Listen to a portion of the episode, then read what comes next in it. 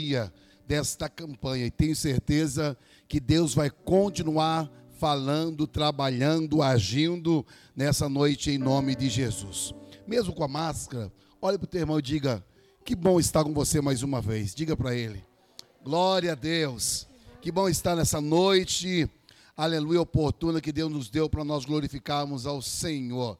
Queridos, ou de pé, ou de joelhos, sinta-se à vontade. Nós vamos fazer o primeiro clamor nessa noite. Vamos buscar a face de Deus nesses três períodos de orações em nome do Senhor Jesus Cristo. Senhor Deus eterno Pai, te louvamos, te engrandecemos e viemos aqui, Senhor, tributar a Ti, Senhor, na nossa vida, pois não há Deus maior que o Senhor.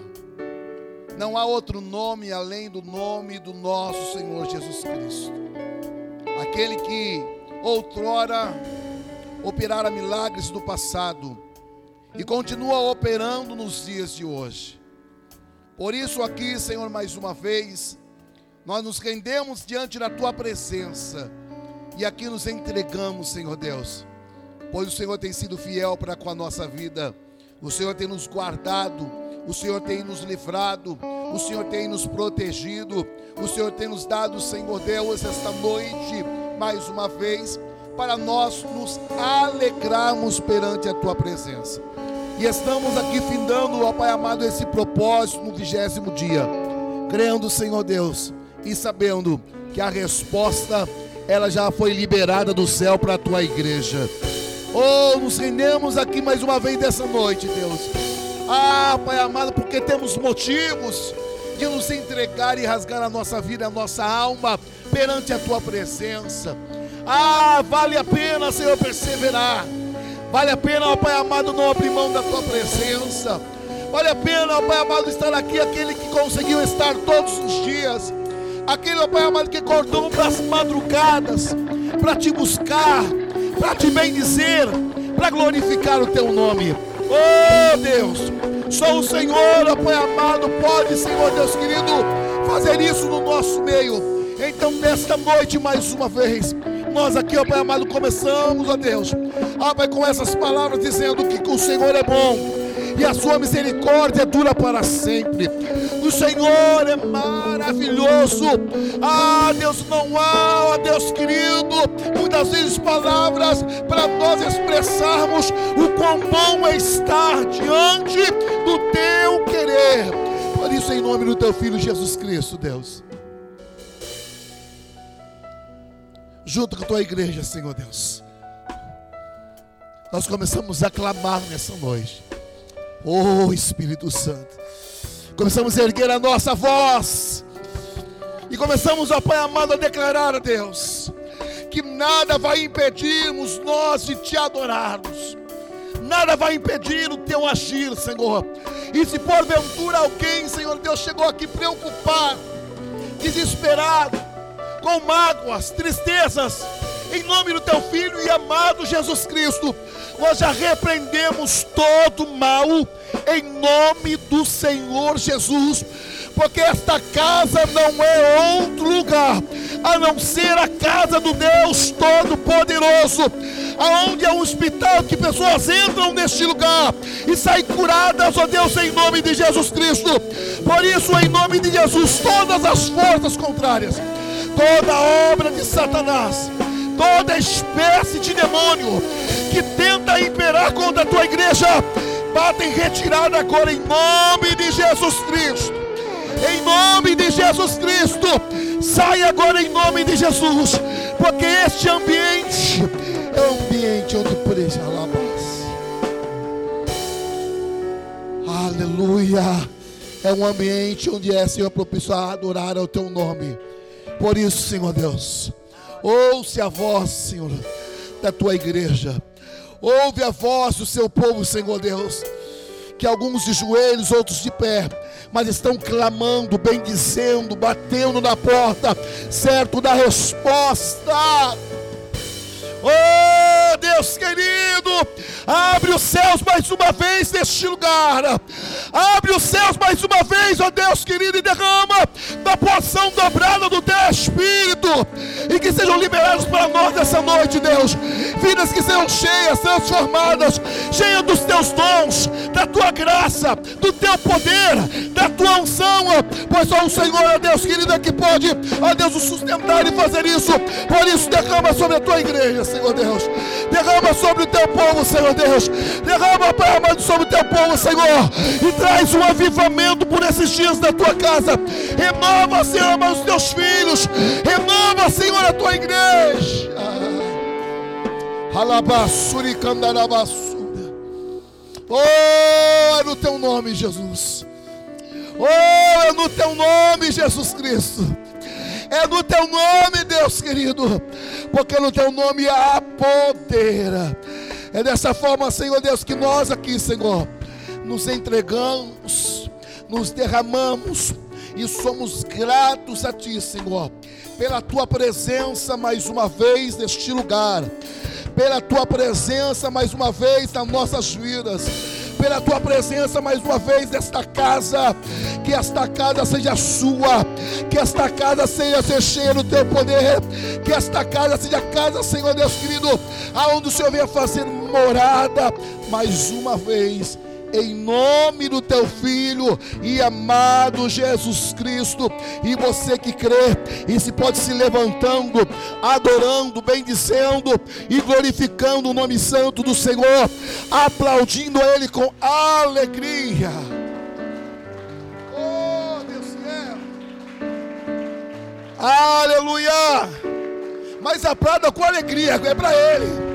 Toda honra, toda glória, todo louvor Toda adoração seja dada ao nosso Deus nessa noite. Oh, glória a Deus. Glória a Deus. Deus já está nesta casa nessa noite. Quero já aqui convidar Daniel, o operador Daniel, para trazer a palavra inicial nessa noite em nome do Senhor Jesus. Aplaudimos mais uma vez ao Senhor Deus.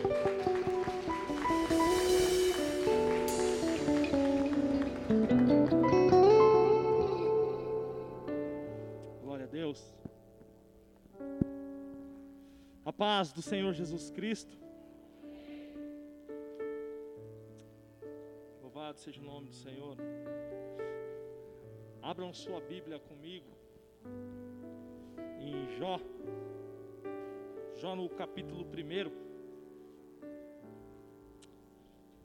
Louvado seja Deus.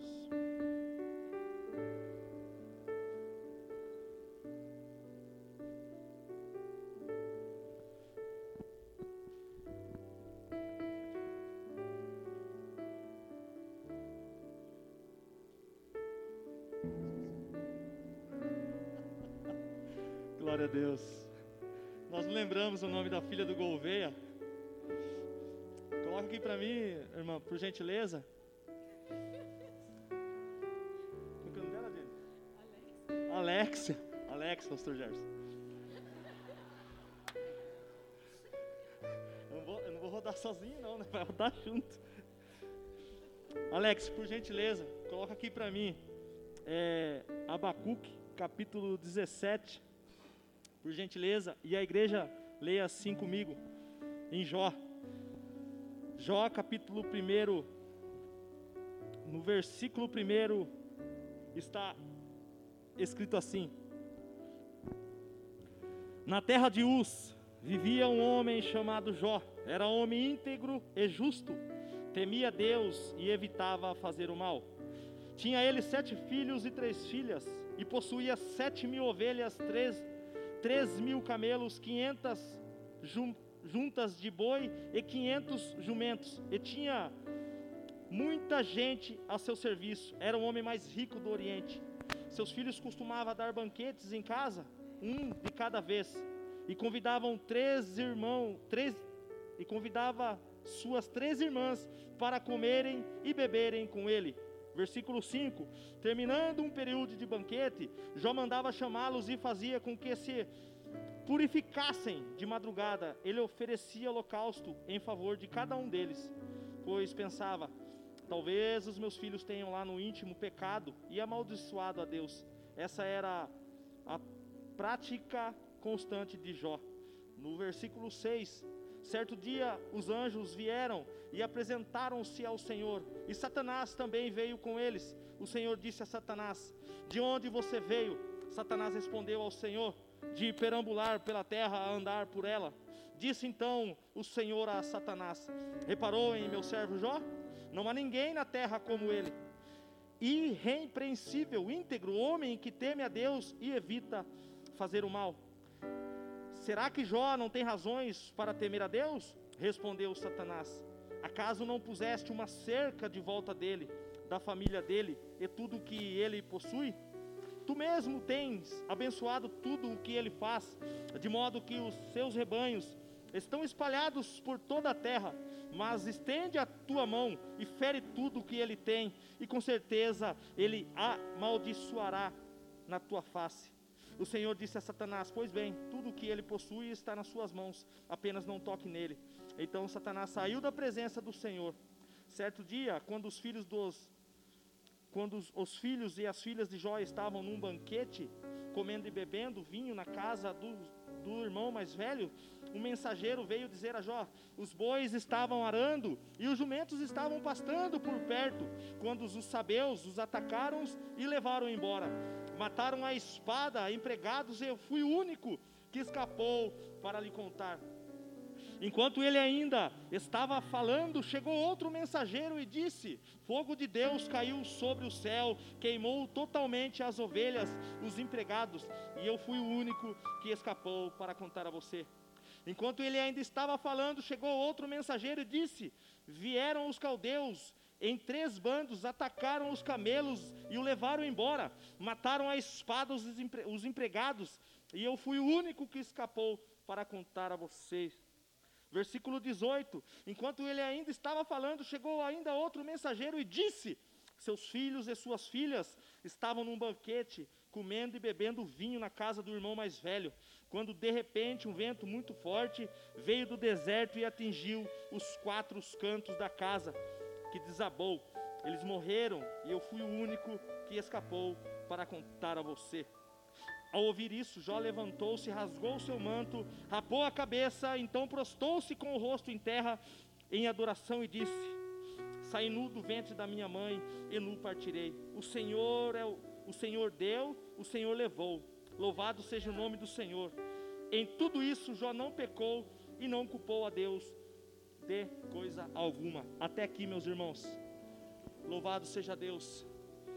Perdemos mas o importante é que nós estamos aqui hoje na presença de Deus. Ficamos tristes, mas o importante é que estamos aqui hoje na presença de Deus. Não importa a situação, não importa o que você perdeu, não importa o que aconteceu, o que importa é que o Espírito Santo de Deus, ele trouxe aqui você hoje para dizer assim, ó, eu estou contigo. Dependendo da situação, como mandei a menina colocar aqui, ó. Louvado seja Deus. Abacuque, capítulo 17. Ainda que a figueira não floresça, e nem haja fruto na, e nem haja fruto na vide, o produto da oliveira minta e os campos não produzem mantimentos, as ovelhas sejam arrebatadas do, do aprisco, e nos curais não haja gado. Mas todavia, louvado seja o nome do Senhor, nós te alegramos. Louvado seja Deus. Curva sua fronte, irmãos. Quero fazer uma oração de dois minutos. Louvado seja Deus. Senhor Deus e eterno Pai. Eu quero te louvar e te agradecer, Pai, por essa oportunidade. Eu quero te louvar e te agradecer, Pai, por esse momento. Senhor, se estamos aqui hoje, Pai, é porque até aqui o Senhor nos sustentou, Pai. Se estamos aqui hoje, meu Pai, é porque com Suas mãos o Senhor nos levantou, meu Pai. Pai, em nome de Jesus, Pai, que o Senhor venha, Senhor, e nos dá força, Senhor, repreendendo todas setas contrárias contrária de Satanás, meu Pai. Satanás tem tentado, tem feito de tudo, Senhor, mas o Senhor, o Senhor é, está conosco. Porque está escrito em Isaías 43: agindo Deus, ninguém impedirá. Portanto, Pai, nessa noite, em nome de Jesus, que nós possamos ter ânimo, que nós possamos, meu Pai, ter, Senhor, do trono de Deus, meu Pai, um bom ânimo e o seu nome vai ser glorificado em nome de Jesus, meu Pai. Pai, derrama as suas bênçãos, derrama as forças hoje aqui, meu Pai, porque tem pessoas que estão precisando e necessitando da sua força, porque o Senhor é o nosso refúgio e a nossa fortaleza. Eu oro em nome do Pai, do Filho e do Espírito Santo. Amém. E as palmas para Jesus.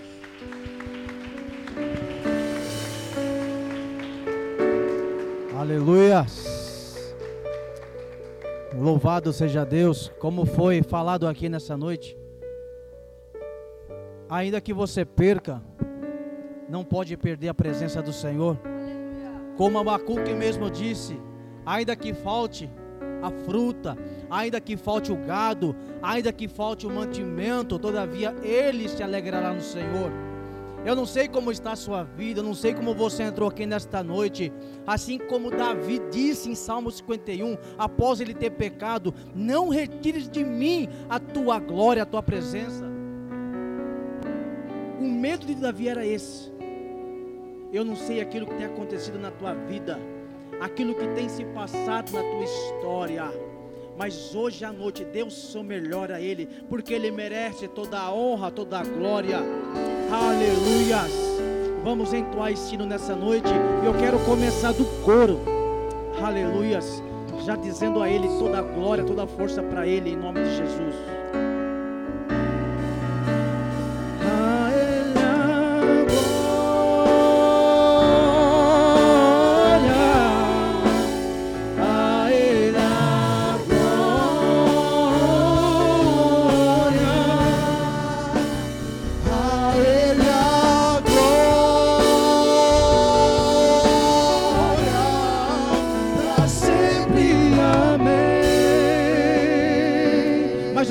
Igreja.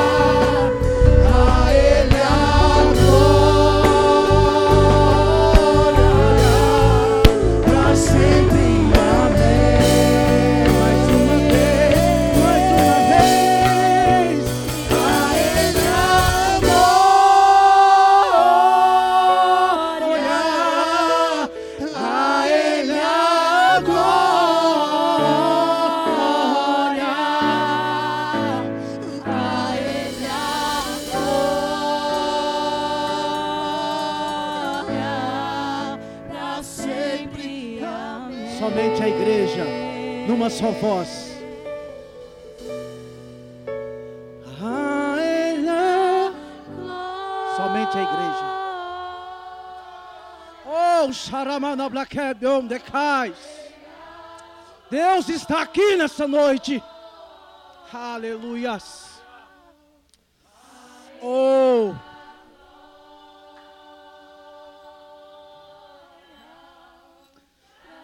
Adore sem se importar com seus problemas. Vai, mais uma vez, num só coral.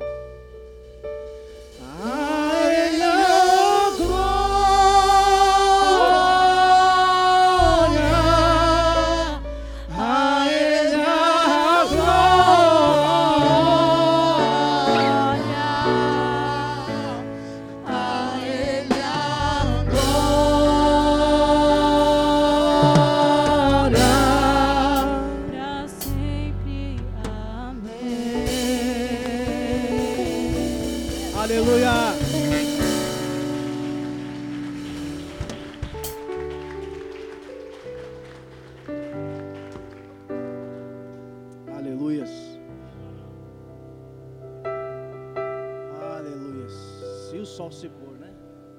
Eita glória. Aleluias.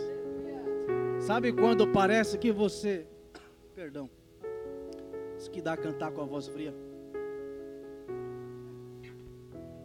Aleluias. Sabe quando parece que o mar se submergiu? Parece que não tem saída. Você olha para um lado, olha para o outro, não vê saída, não vê nada. Então é nessa hora que o Jeová Jireh gosta, porque é a hora que você para de agir, é a hora que você para de colocar sua mão, porque muitas vezes Deus ele quer colocar a mão dele, mas você não deixa. Porque às vezes você quer agir com a sua maneira e Deus está dizendo agora para que é a minha vez de agir. Então nesta noite, deixa que Ele vai tirar você dessa situação. O mar pode estar tentando te submergir, mas Deus nessa noite te tira dessa situação e te levanta e diz: Você é mais que vencedor nesta noite. Aleluias. Oh, aleluias. Oh,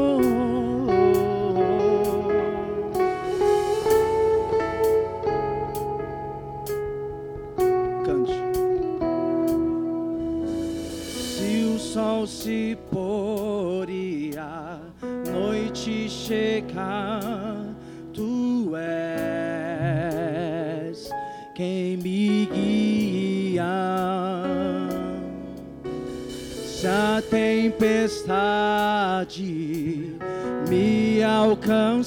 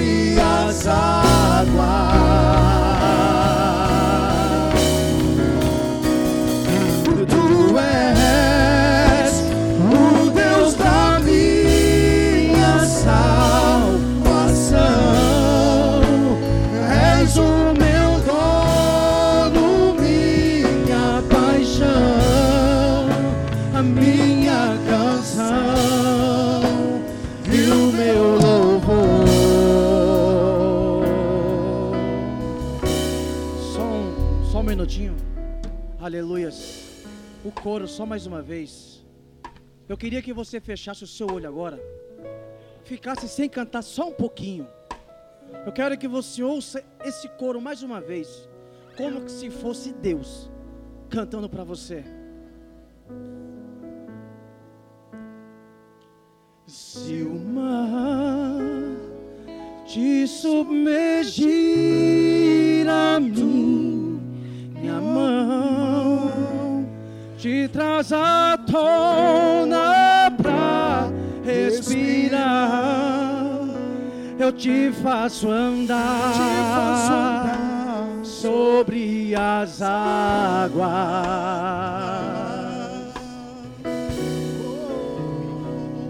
Eu sou o Deus da sua salvação. Eu sou o teu dono, a tua paixão, a tua razão. Aleluia! Mais uma vez, aleluia!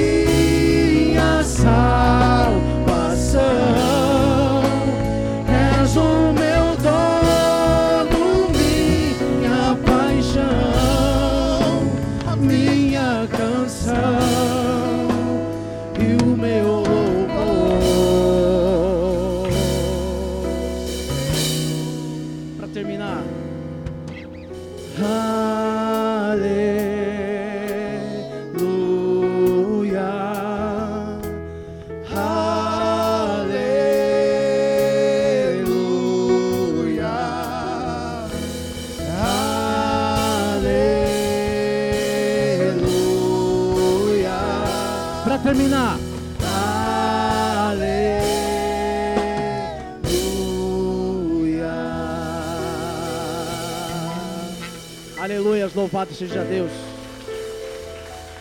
Aleluias. O ministério de louvor agradece ao Senhor em nome de Jesus.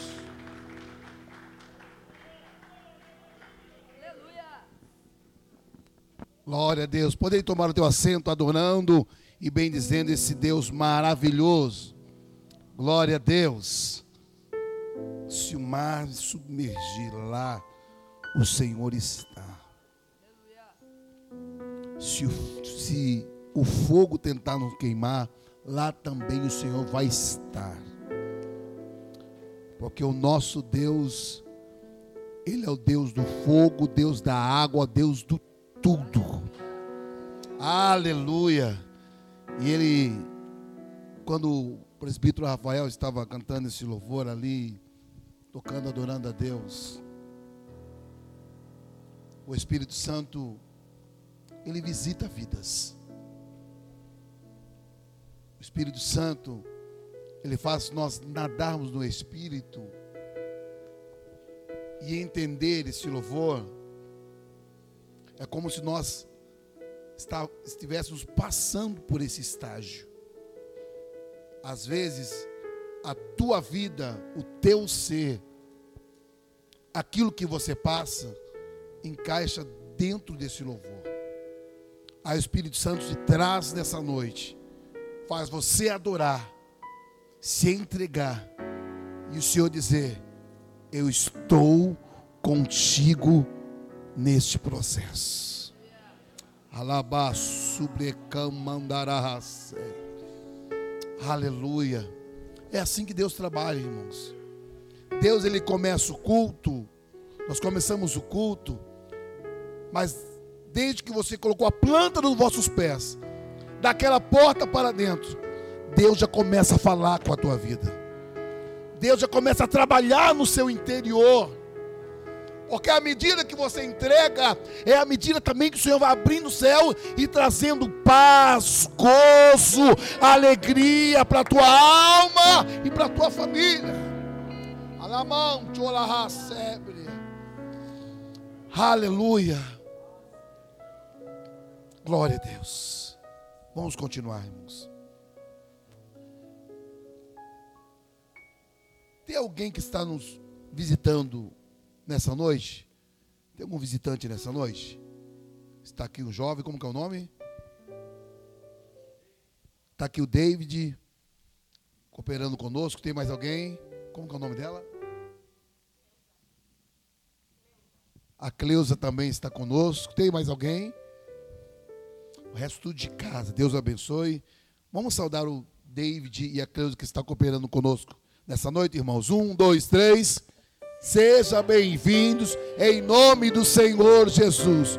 Volte sempre e traga mais gente. E você que está do lado dele, dê um bem-vindo, do lado dela, dê um bem-vindo aí. Sua presença aqui nos trouxe alegria e de prazer nossa alma se alegrou. Agora a igreja vai cantar para você. Foi bom conhecer você. Sua presença aqui nos trouxe alegria e de prazer nossa alma se alegrou.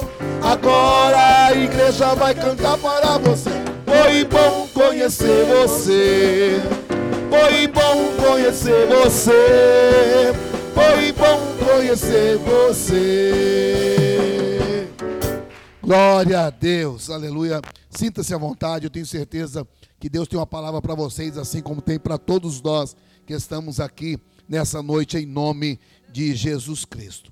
Queridos, enquanto a missionária Ana prepara um louvor para louvar a Deus, eu gostaria de ouvir nessa noite, pelo menos uma pessoa que Deus já respondeu nesses 21 dias de Daniel. Quantos aqui receberam mesmo? Digam amém. Amém. Então tem bastante gente. Glória a Deus. Então não faça fila. Assim que a missionária Ana acabar de louvar ao Senhor, um irmão, uma irmã, um jovem, está com a oportunidade de contar um testemunho. Porque eu creio que Deus ainda continua fazendo e vai continuar fazendo e vai edificar a nossa vida através desse testemunho nessa noite, em nome de Jesus. Aplaude esse Deus maravilhoso.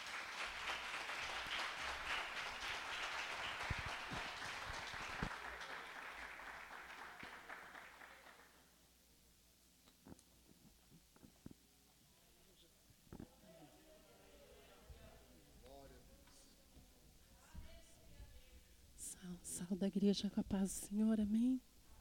Glória a Deus. Vamos louvar o Senhor nesta noite e dizer que o Senhor, Ele é santo.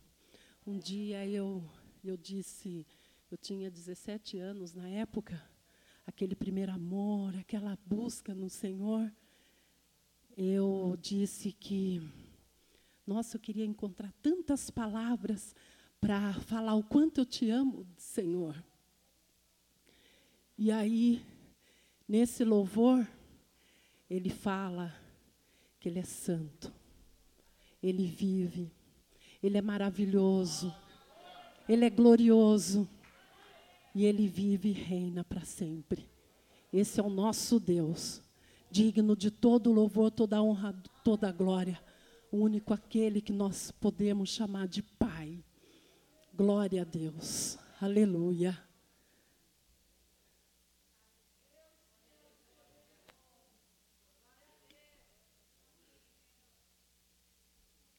Glória a Deus. Oh, Deus de maravilha. Aleluia.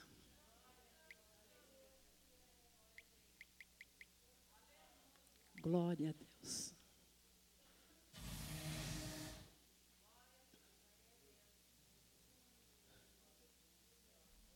Oh. Eu falei para minha amiga que a gente vai até estranhar esses 21 dias, né? Sem minha filha, mãe, você não parou nem um dia em casa, eu não pude estar todos os 21 dias aqui, né? Porque eu, eu às vezes louvo em outras igrejas, né? Às vezes Deus faz uma agenda, né? E às vezes um ou outro. E aí eu, os dias que eu pude, eu, eu estive aqui, né? Glória a Deus. Minha filha falou: "Mãe, você não parou nem um dia em casa". Graças a Deus eu tenho saúde, tenho vida e eu amo meu Deus. É tão bom a gente fazer a obra do Senhor. É tão bom. Glória a Deus. Aleluia.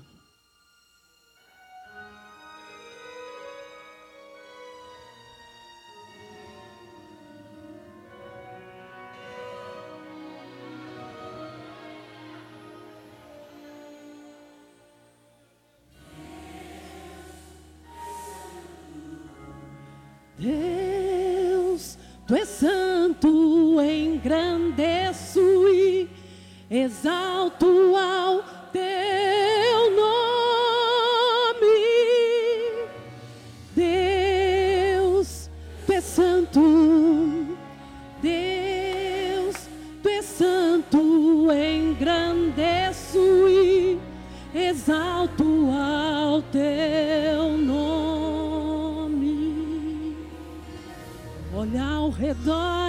jour.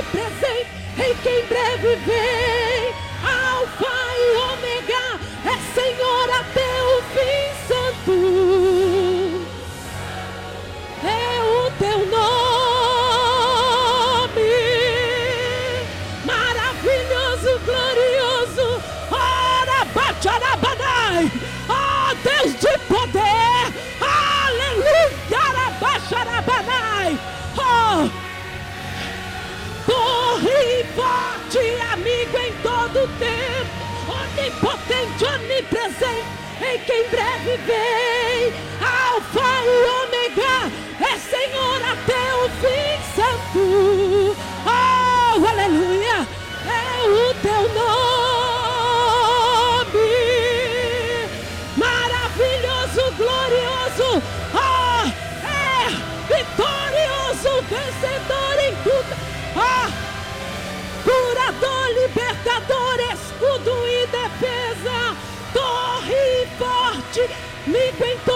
Deus, onipotente, onipresente, em quem breve vem.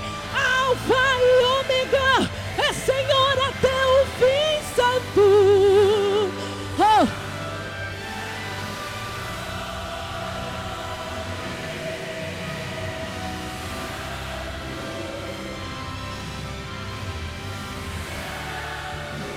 Meu Deus,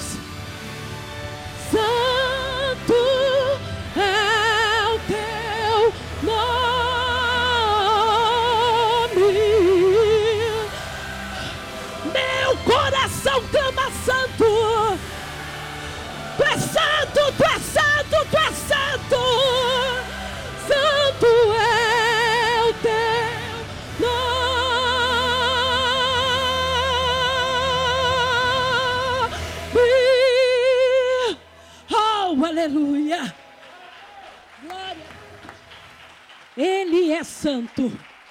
Ele é digno de todo louvor, toda honra e toda glória. Aleluia. Assim agradeço a oportunidade.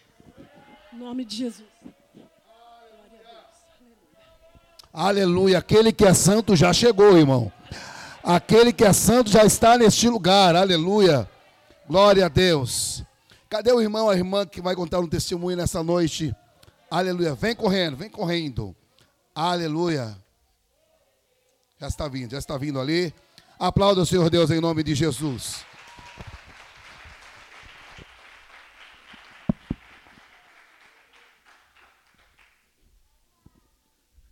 Graça e paz, igreja. Vou contar aqui um breve testemunho para os irmãos que estão desde o início desse propósito. Eu estou desde o início, não perdi nenhum dia, estou aqui. Está sendo doloroso, está sendo difícil, mas está sendo gratificante. Eu tenho clamado, tenho pedido para Deus desde o início. Eu sei que muitos não começaram só com um propósito, apenas um propósito. Eu também não comecei com apenas um propósito. Mas eu quero aqui agradecer ao poderoso Deus, porque eu coloquei uma coisa, algo na mão de Deus, e Ele operou milagre na minha vida. Eu clamei a Deus para que Ele abrisse uma porta de emprego para meu genro, que estava desempregado até esses dias. E estava sentindo assim, bem esperançoso, porque quem estava até então carregando a casa toda sozinha era minha filha, coitada. E ela, nova convertida aqui também, pouco tempo, eu acho que também estava buscando comigo, né? E eu venho aqui essa noite aqui agradecer Deus primeiramente por esse milagre que aconteceu na minha vida e agradecer esta pessoa que deu a oportunidade, escancarou as janelas do céu para que ele estivesse trabalhando. Eu agradeço muito a Deus por esta oportunidade e as palmas louvem ao Senhor Jesus.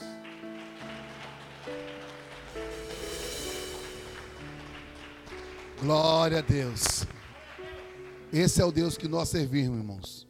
Deus que abre porta, Deus que cura, é o Deus do impossível. É só nós cremos e depositarmos a nossa fé em Deus. Amém?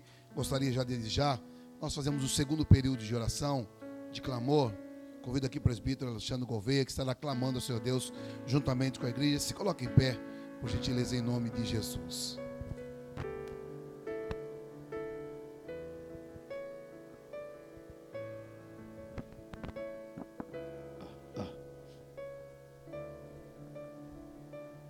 Paz do Senhor, igreja, amém? A paz do Senhor, povo de Deus, amém? Tem uns pedidos de oração nas minhas mãos para Rafael, enfermidade, Bernadette, be- enfermidade, Mariana e famílias. Eu creio que o Senhor Jesus, da mesma forma que operou na vida do genro do diácono Gilberto, eu creio que ele vai entrar com providência nessas vidas. Nós estamos numa campanha de 21 dias. Hoje é o penúltimo. Amanhã é o último. E eu creio que a vitória é nossa em nome do Senhor Jesus. O irmão, o pastor falou de testemunho. Eu coloquei, apliquei no meu coração que eu queria estar aqui os 21 dias. Eu não estou aqui com a roupa da firma porque quero fazer propaganda da empresa, não. jamais. E nem posso fazer isso. Ontem à tarde, o meu superior, está acima do meu superior, chegou, falou: Alexandre, eu preciso de você aqui na empresa domingo, ou de manhã ou à noite. Eu falei para ele: Ó, domingo eu não vou. Ele falou: O que, que você falou? Eu falei: Domingo eu não vou, eu tenho um compromisso que não dá para fazer. Ele falou dessa forma: Então você vai ter que ir para a noite no sábado. Eu falei: Jesus, no sábado tem. Aí eu falei para ele assim: Ó, sábado eu vou, mas eu tenho que sair porque eu tenho um compromisso. Ele não perguntou que compromisso que era, também não falei, só falei para ele: Eu tenho que sair porque eu tenho um compromisso. E hoje eu passei o dia inteiro triste. O Senhor Jesus, Ele sabe. A preocupação de que eu queria estar aqui, não para ninguém ver. O diácono Gilberto disse: é propósito. Eu sei que a vitória é minha e a vitória é sua, em nome do Senhor Jesus. Eu tenho a certeza que amanhã, último dia, nós iremos cantar o hino da vitória em nome do Senhor Jesus. Então levante suas mãos para os céus. Nós iremos orar e eu tenho a certeza que o Senhor Jesus ele vai entrar com providência. Altíssimo e poderoso Deus eterno Pai. Pai querido, aqui nós estamos mais uma vez no segundo período de oração. Aqui está nas minhas mãos, Senhor amado, esses pedidos. Pai querido, por enfermidade, vai entrando, Pai, curando, Senhor. Pai querido, o Senhor vai libertando, ó Pai querido. Vem abençoar, Senhor amado, as famílias. Pai querido, se aqui no nosso meio tem alguém enfermo, ó Pai querido, venha curar. Pai querido, se no nosso meio, ó Pai, tem alguém triste. Pai querido, Senhor amado, Deus eterno, venha trazer alegria. Pai querido, Senhor, nosso Senhor, nós estamos aqui, ó Pai querido, porque nós somos gratos a Ti. Nós estamos aqui, ó Pai querido, porque nós reconhecemos, Senhor, que o Senhor é poderoso. Pai querido, nós reconhecemos que só o Senhor pode, Pai querido, Senhor amado Deus eterno, Pai, nós aplicamos o nosso coração de estarmos na Tua presença, 21 dias de jejum, oração, Pai querido, de propósito na Tua presença, e eu tenho a certeza, Pai, Pai querido Senhor, que nós iremos sair, Pai querido Senhor amado, desse propósito com a nossa vitória, em nome do Senhor Jesus, em nome do Senhor Jesus. E as palmas, louve e exalta o nome do Senhor Jesus. Glória a Deus. Podeis tomar o teu assento em nome de Jesus. Glória a Deus. Quero chamar aqui para nós ofertarmos e dizermos ao Senhor. Minha esposa Daniela estará ministrando a oferta e os dízimos nessa noite. Em nome do Senhor Jesus Cristo. Daqui a pouco Deus tem uma porção dos céus para nós. Quantos querem ouvir a palavra do Senhor? Diga amém. Aleluia.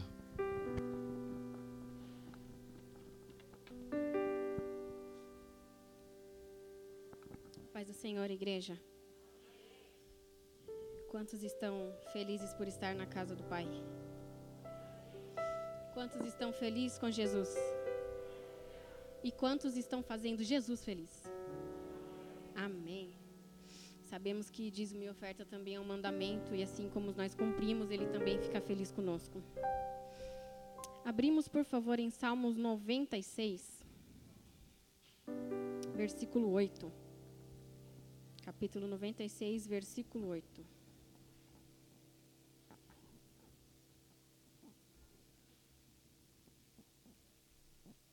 Eu já vou ler, amém? Tributai ao Senhor a glória devida ao seu nome. Trazei ofertas e entrai nos teus átrios. Só esse versículo, igreja. Eu vou contar bem breve um trabalho que, que eu sou voluntária. Alguns me conhecem aqui e sabem que eu faço serviço voluntário, então eu não, eu não ganho financeiramente, mas também não deixo de ganhar, porque quando a gente faz sendo voluntário, Deus nos provê todas as coisas. A gente tem uma ONG que se chama ONG Bom Samaritano. Eu vou só dar uma afastadinha, porque quanto mais luz eu tenho na vista, menos eu enxergo.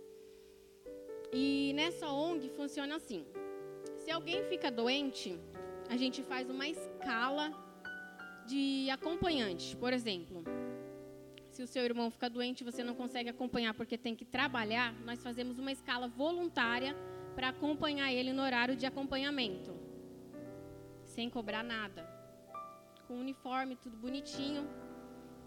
E se é preciso ficar 12 horas, a gente fica 12 horas no hospital. Essa ONG ela está parada por causa da pandemia, por causa do Covid, então não pode mais fazer esse serviço. Por que, que eu estou comentando isso? Porque é uma oferta. Eu acredito que a oferta, ela também é um pouco do seu tempo, um pouco do financeiro. É, a irmã que vai à igreja também está ofertando a casa do Senhor. E eu sempre fui uma pessoa muito preocupada financeiramente, sempre preocupada com o dia de amanhã. Eu sempre trabalhei demais e eu sempre tive dinheiro e eu sempre sempre dizia assim: eu posso, eu compro, eu faço. E desde que eu engravidei da Estelinha, muita coisa mudou. E Deus me quebrou muito nessa parte também, para que eu venha aprender a depender somente dele. E quando eu tinha seis meses de gestação, o médico olhou para mim e falou assim: ó, devido à sua doença de Crohn, com seis meses a gente vai tirar sua filha e a gente vai tentar salvar você ou ela. No momento, eu não pedi socorro a Deus. Eu pedi socorro a mim mesma porque eu fiquei desesperada.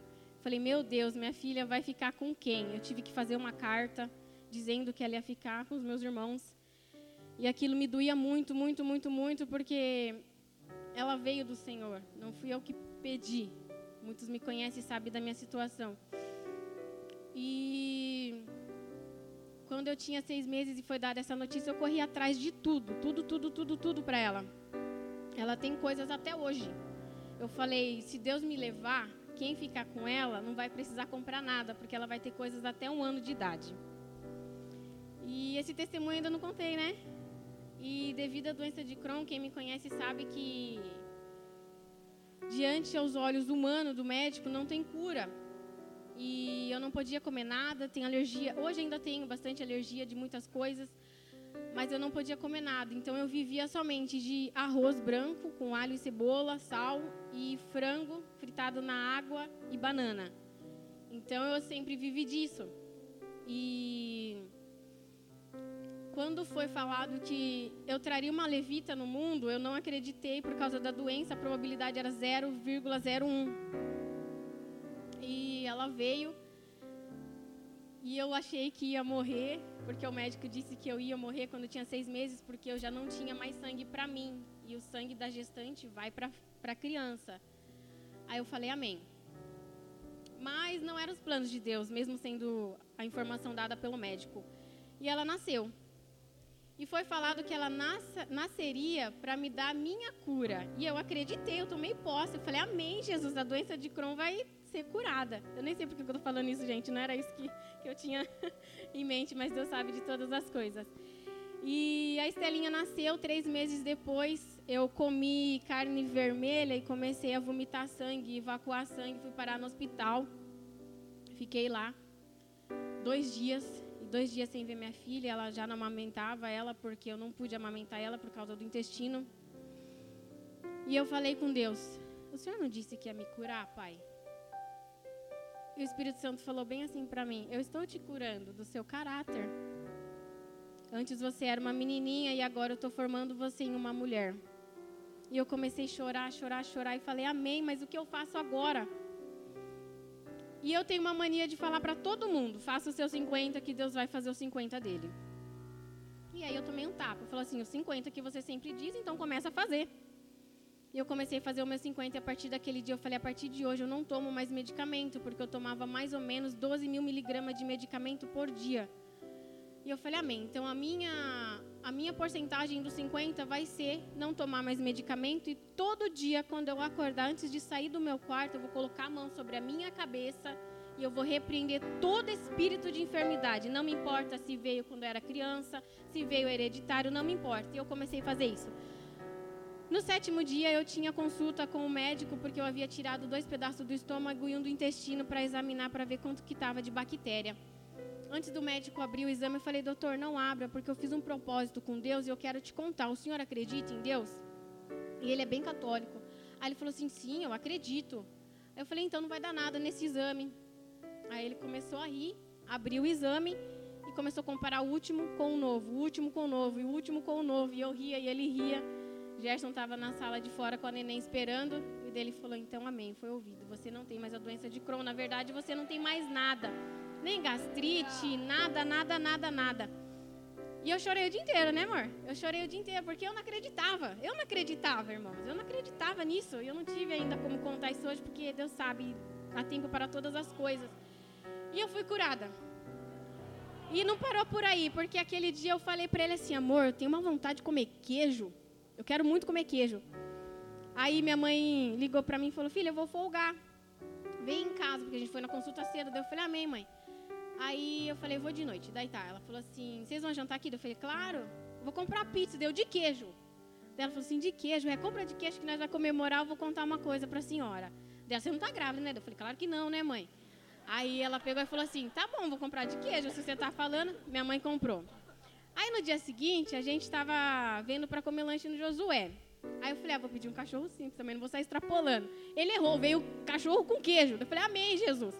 Aí no outro dia o Juninho chegou em casa com pão de queijo. Rapaz, eu comi queijo a semana inteira. Aí não passei mal. Mas eu acredito que Deus faz o que Ele promete. E eu sou um milagre vivo. Quem me conhece sabe disso. E quando a gente faz sem cobrar, voltando para o voluntariado, é, Deus ele não dá o que a gente pede, Ele dá o que a gente precisa, né? Mês passado eu não tinha dinheiro comentei agora vindo para cá. Eu peguei 10 centavos. Foi difícil achar na minha bolsa esse 10 centavos, porque bolsa de mulher só Jesus. Eu peguei esses 10 centavos com tanta fé e falei: Deus, eu vou aprender hoje. Porque eu sempre fui essa pessoa ligada a dinheiro. Falei, eu vou aprender hoje a ser dependente somente de ti. Eu peguei meus 10 centavos com uma força, peguei na mão do Gerson e falei: Deus, faça a sua vontade. Eu não vou nem pensar no dia de amanhã. E desde que eu orei, desde aquele dia até hoje, Deus proveu tudo. Tudo, tudo, tudo, tudo, tudo, tudo, sabe? É, na ONG a gente cuida de muitas pessoas e muitas das vezes a gente esquece de cuidar da gente, mas Deus não esquece. Deus não esquece, né?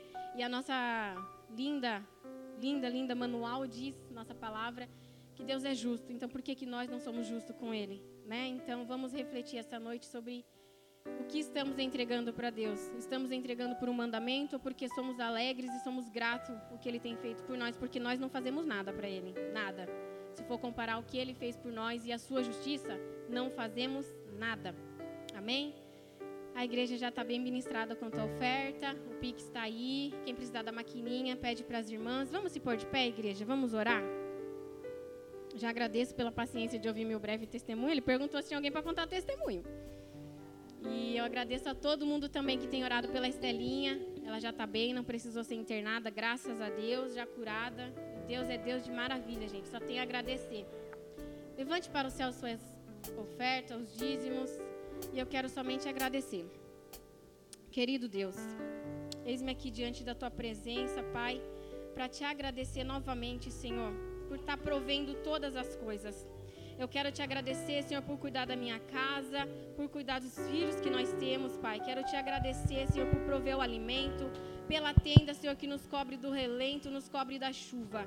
Eu quero te agradecer, Senhor, por fazer por nós até mesmo os detalhes ocultos que nós não enxergamos e não te agradecemos. Quero te agradecer, Senhor, por disponibilizar o tempo, Senhor, que nós temos, porque para nós parece pouco, mas o pouco contigo é muito, Pai. Eu quero te agradecer pelo ar que sobra em nossos pulmões, onde muitos lá fora não têm. Eu quero te agradecer, Senhor, pelo meu coração que pulsa, Senhor, e me ensina em cada pulsação te agradecer, Pai, em cada pulsação, dizer o quanto eu sou grata e eu te amo, Senhor. Eu não tenho palavras para te agradecer, pois tu és santo, como foi dito aqui. Eu não tenho palavras para te agradecer, pois tu és a cura que precisamos. Eu não tenho palavras para te agradecer por libertar, por transformar, por moldar, Senhor. Ah, Deus, nos ensina, Senhor, cada vez mais a ficar nos seus átrios. Nos ensina, Senhor, a cada vez mais a te obedecer, Pai. Prover para os teus filhos aquilo diante da tua palavra, Senhor, e daquilo que o Senhor quer para nós. Nos ensina, Senhor, a estar debaixo dos teus ensinamentos todos os dias, Pai. Repreende tudo que não provê de ti. Repreende todo pensamento de eu posso, eu quero, eu faço. Mas nos ensina a depender somente de ti, Pai. Somente de ti, Pai, pois o Senhor pode todas as coisas. Nós somos fracos, mas o Senhor é forte. Somos pequenos, mas tu és grande, Pai. Então nos ensina cada vez mais a sermos menor e o Senhor maior. Eu agradeço a oportunidade. Oferta em nome de Jesus.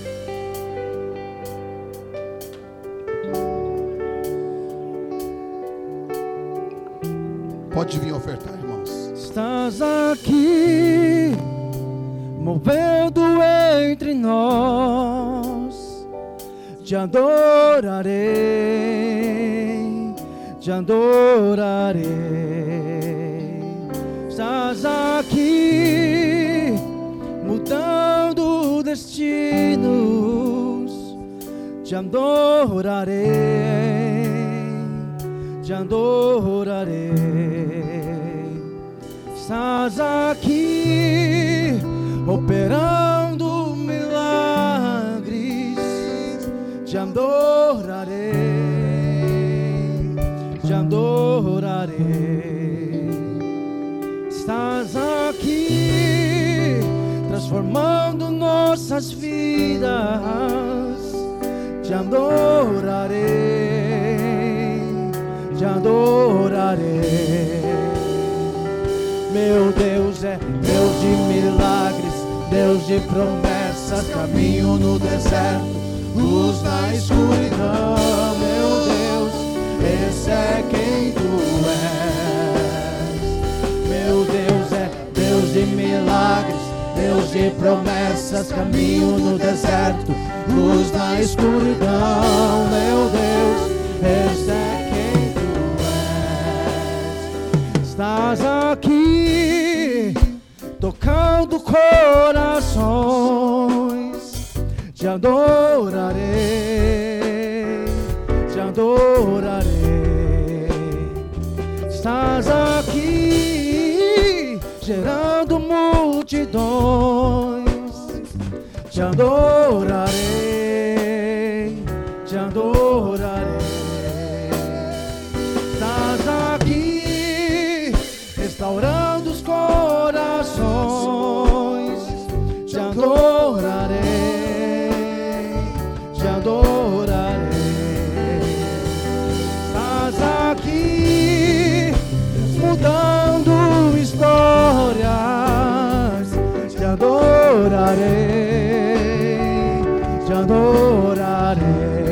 Se coloca de pé. Deus de promessas, Deus de promessas, caminho no deserto, luz da escuridão, meu Deus, esse é quem tu. Meu Deus é Deus de milagres, Deus de promessas, caminho no deserto,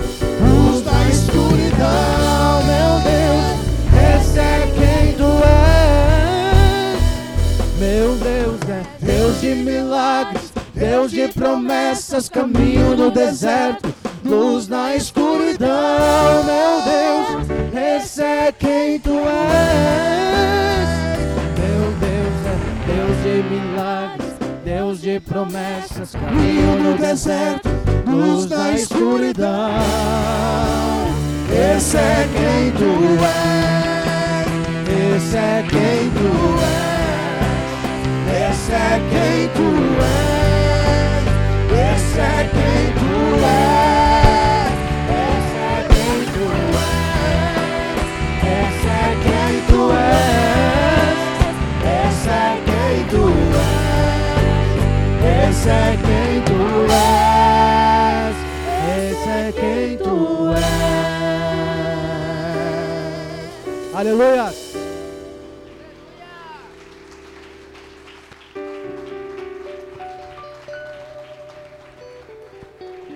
Glória a Deus.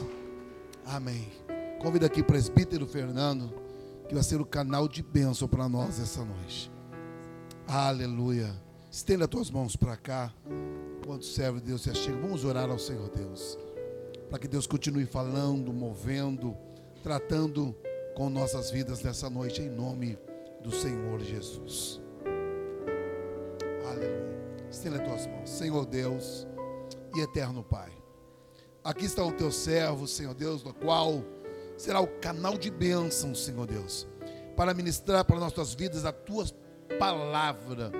Continua usando a vida do teu filho, Senhor, e que mais uma vez a tua igreja saia daqui renovada, restaurada, transformada pelo poder da tua palavra, em nome do teu filho Jesus Cristo. Amém e amém. E você aplauda ao Senhor Deus em nome de Jesus.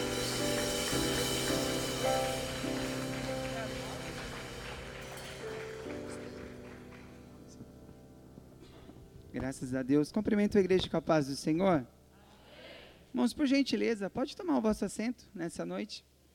Abra comigo a sua Bíblia no Evangelho de Lucas, seu capítulo, capítulo 8, a partir do versículo 40. Graças a Deus. Feliz, irmãos, por estar na casa do Senhor e feliz por ouvir o que Deus tem feito na vida dos nossos irmãos. Evangelho de Lucas, capítulo 8, versículo 40, a partir do verso 40, do versículo 40. Então, bom, irmãos, quando nós vemos a igreja posicionada diante de um propósito, né? quando nós olhamos para a Bíblia, quando teve o início da perseguição da igreja, em Atos capítulo 12, né? Quando o nosso primeiro apóstolo é morto por Herodes. E Herodes achava que estava triunfando sobre a igreja. Ele mata o apóstolo Tiago à espada. E Pedro, o apóstolo Pedro, era como se fosse o pastor, né? Ele guarda Pedro para apresentar Pedro no dia seguinte para o povo. Mas ele não sabia, irmãos, que tinha uma igreja em propósito, reunido numa casa.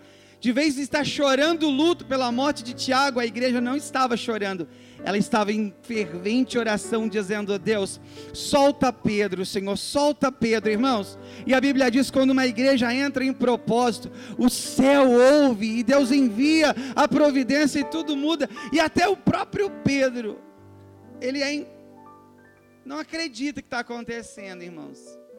O anjo vem, abre a porta, Pedro passa, uma porta passa, outra. Quando ele passa a última porta da fortaleza de Antônia, porta de ferro, Aí ele está no meio da rua. Aí ele vai olhar e vai ver que o anjo que acordou e tirou para fora não está mais perto dele. Ele vai dizer: verdadeiramente a Deus me tirou daquele lugar. Isso é uma igreja em propósito. Amém? Os irmãos encontraram Lucas capítulo 8, versículo 40. Amém? Diz-nos assim a palavra do Senhor. Ao regressar Jesus, a multidão recebeu com alegria, porque todos estavam esperando. E eis que veio um homem chamado Jairo, que era chefe da sinagoga. Prostrando-se aos pés de Jesus, lhe suplicou que chegasse até a sua casa, pois tinha uma filha única, e uns 12 anos que estava à morte. Enquanto ele ia, a multidões o apertava. Certa mulher que havia 12 anos vinha sofrendo de uma hemorragia que ninguém tinha e podia curar gastara com os médicos todos os seus haveres. Veio por detrás dele e tocou na ola das suas vestes, e logo se estancou a hemorragia. Mas Jesus disse: Quem me tocou? Como tocasse, to todos negassem. Pedro, com seus companheiros, disse: Mestre, a multidão te apertam e te oprime, dizeis quem te tocou. Contudo, Jesus insistiu: Alguém me tocou, porque senti que de mim saiu poder. Vendo a mulher que não podia ocultar-se, aproximou-se trêmula, prostrou-se diante dele declarou à vista de todo o povo, por causa que lhe havia tocado, e com imediatamente fora curada. Então lhe disse: Filha, a tua fé te salvou, vai em paz. Irmãos, estamos diante de um texto muito conhecido nosso, de Lucas capítulo 8, que nos mostra a história de um pai que convence Jesus. Um pai que chega até Jesus e expressa toda a dor, todo o sentimento. Jesus dá uma atenção a este pai. E ele convence Jesus de ir até a sua casa. No meio do caminho, uma mulher, ela intervém essa caminhada, interrompe este momento deste pai e algo acontece. O interessante é que quando nós abrimos a nossa Bíblia, diante do capítulo 8, Lucas vai descrever que todo o capítulo está falando acerca de alguém que está seguindo Jesus, alguém que está indo até a direção do Cristo. Logo nos versículos 1 e 2, nós vamos ver que Jesus é acompanhado por mulheres que outrora era possuída por demônios e foi liberta pelo poder de Cristo. E vai dizer que Jesus ele vai indo de aldeia a aldeia, cidade a cidade, anunciando o reino dos céus. E diante disso, multidões acompanham a Cristo, porque Cristo é a luz. Cristo é o caminho que nos traz a paz. Então só, o mundo não sabia o que era isso. E quando o homem ele olha para Cristo, ele vê em Cristo a, a saída, em Cristo a esperança. Aí o homem vai entender que não basta somente ter uma linda cama, irmãos, com belos travesseiros. O sono ainda precisa vir de cima para baixo, porque porque é Cristo que fornece a paz necessária que o homem precisa para ser feliz. Então não é pelo que o homem tem, é pelo que ele conhece em Deus. Ele alcança isso. E a Bíblia vai dizer que a multidão vai crescendo em volta de Jesus, e o capítulo 8 vai descrever que então Jesus começa a ensinar. E ele vai ensinando de uma maneira que ele fala: olha, como um semeador saiu a semear e lançou a semente, algumas sementes caiu em terrenos que não eram próprios, a semente até germinou e nasceu, mas o terreno tinha pedras. E as pedras não deixou que a raiz se aprofundasse. Então aquelas plantas que nasceram, elas não viveram muito. E Jesus começa a dizer a parábola da, da semeadura. Os discípulos chamam Jesus e falam assim: Senhor, explica-nos. Que nós não entendeu o que o Senhor estava dizendo sobre a semente, o semeador. Jesus explica. E dizendo: Olha, a terra é o coração dos homens. E a semente é a palavra de Deus, que é onde ela cai. Se a terra, ah, se a terra abrir a oportunidade, essa semente vai crescer, vai prosperar, ela vai multiplicar. Por quê? Porque não é só o poder da semente, é preciso também que a terra esteja pronta. Aí Jesus vai dizer da candeia. Não se pode pôr uma candeia, vou mudar uma lamparina. Todos conhecem lamparina, amém? Não se coloca uma lamparina num lugar onde tem uma luz. Né? Não precisa. Onde que nós vamos colocar a lamparina? Lá onde que tem trevas, porque Cristo precisa brilhar nestes lugares. Aqui, irmãos, depois dessas parábolas, Jesus vai chamar os seus doze, vai dizer assim: olha, Vamos entrar no barco e vamos atravessar para o outro lado. Vamos sair da Galileia. Os discípulos, beleza, vamos, entram no barco. E Cristo, irmãos, oh, o nosso Cristo, ele vai para um canto do barco e dorme. Porque esse Jesus aqui, que é o próprio Deus encarnado, ele também é 100% homem, está cansado. Jesus ele não tem tempo para ele somente. Cristo ele, ele deixa a necessidade dele para atender a necessidade do outro. Ele é o, o Cristo. Quem lembra a passagem de João capítulo 4? Jesus com sede na beira de um poço, com sede. Vem a mulher tirar água e Jesus olha assim: ó, dá de me beber. A mulher, mas você é homem, você é judeu, você Aí Jesus, antes dela acabar de completar, Jesus já interrompe e diz: Ah, mulher, se tu soubesse quem fala contigo, tu pedirias águas a mim e eu lhe darias água viva. Ou seja, Jesus, ele, ele tira da dor dele o remédio dele para dar para alguém. Esse é o Cristo. Então ele cansava, ele está dormindo. E os discípulos agora desesperados, porque Cristo está dormindo e uma tempestade se levanta. Os ventos começam a ficar fortes, as ondas começam a se levantar. Os camaradas eram pescadores. Eles sabiam enfrentar a tempestade em alto mar. Até que não era tão alto mar assim, era um braço do mar da Galileia, era algo pequeno. Mas mesmo assim, eles vão lá, acordam Jesus, Jesus, Jesus, Jesus, nós estamos padecendo aqui. Jesus se levanta, dá uma liçãozinha para ele, homens de pequena fé. Só que Jesus levanta a voz, irmãos, e faz que o vento para imediatamente. Jesus disse: Aquieta-te, mar, para-te, vento. Na mesma hora o vento calou-se, o mar se aquietou-se e a bonança de Deus veio. Eu abro um parênteses aqui para dizer algo para você. Se Jesus disse assim, ei, vamos atravessar para o outro lado, não importa o que aconteça no caminho, Jesus já disse que nós vamos chegar do outro lado, do outro lado nós vamos chegar. Oh. Ei, qual que é o propósito? Remar, remar.